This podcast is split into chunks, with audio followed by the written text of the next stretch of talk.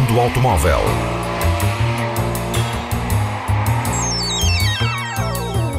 A tecnologia, a análise, as novidades do setor estão na Antena 1 Madeira. Mundo Automóvel com Filipe Ramos. The test is complete. You can exit the car now.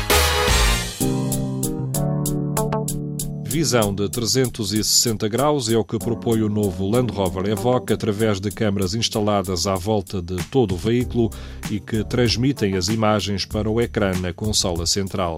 Nesta sua segunda geração, o SUV propõe também uma câmara traseira que transmite imagens para o retrovisor central, transformando-o em ecrã de televisão. Auxilia nas manobras de inversão de marcha e estacionamento e funciona também para resolver a pouca visibilidade traseira do modelo devido ao óculo reduzido.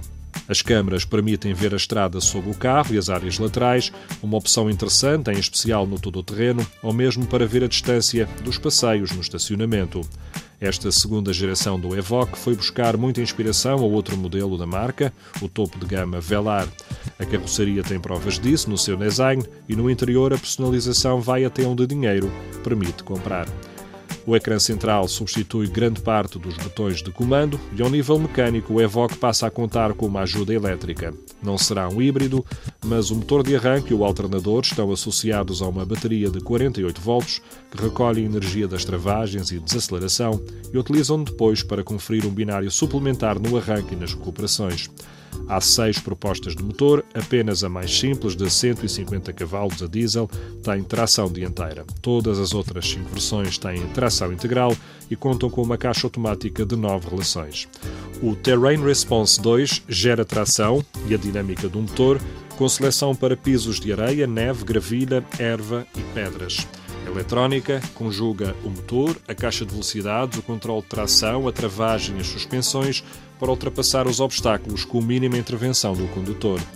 A geração 2 do Land Rover Evoque fica disponível em três versões a diesel de 150, 180 e 240 cavalos, a partir dos 57 mil euros, e em três versões a gasolina de 200, 250 e 300 cavalos, a partir dos 55 mil euros. There is a place called Beyond.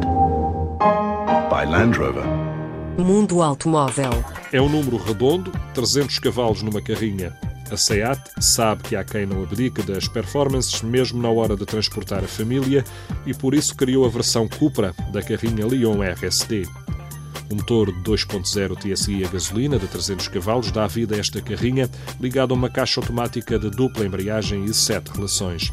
O cocktail proposto pela SEAT através da Cupra, agora uma marca autónoma, torna a carrinha num desportivo que dá também para passear a família. As performances apontam para uma velocidade máxima limitada de 250 km/h e uma aceleração de 0 a 100 em 4.9 segundos. Valores interessantes, tendo em conta que se trata de uma carrinha com capacidade para 5 ocupantes e uma capacidade de bagageiro entre as melhores do segmento. As emissões anunciadas de CO2 são de 161 gramas.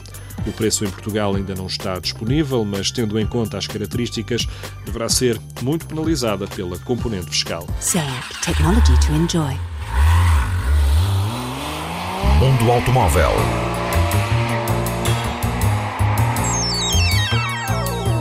A tecnologia, a análise, as novidades do setor estão na Antena 1 Madeira. Mundo Automóvel com Filipe Ramos. The test is complete. You can exit the car now.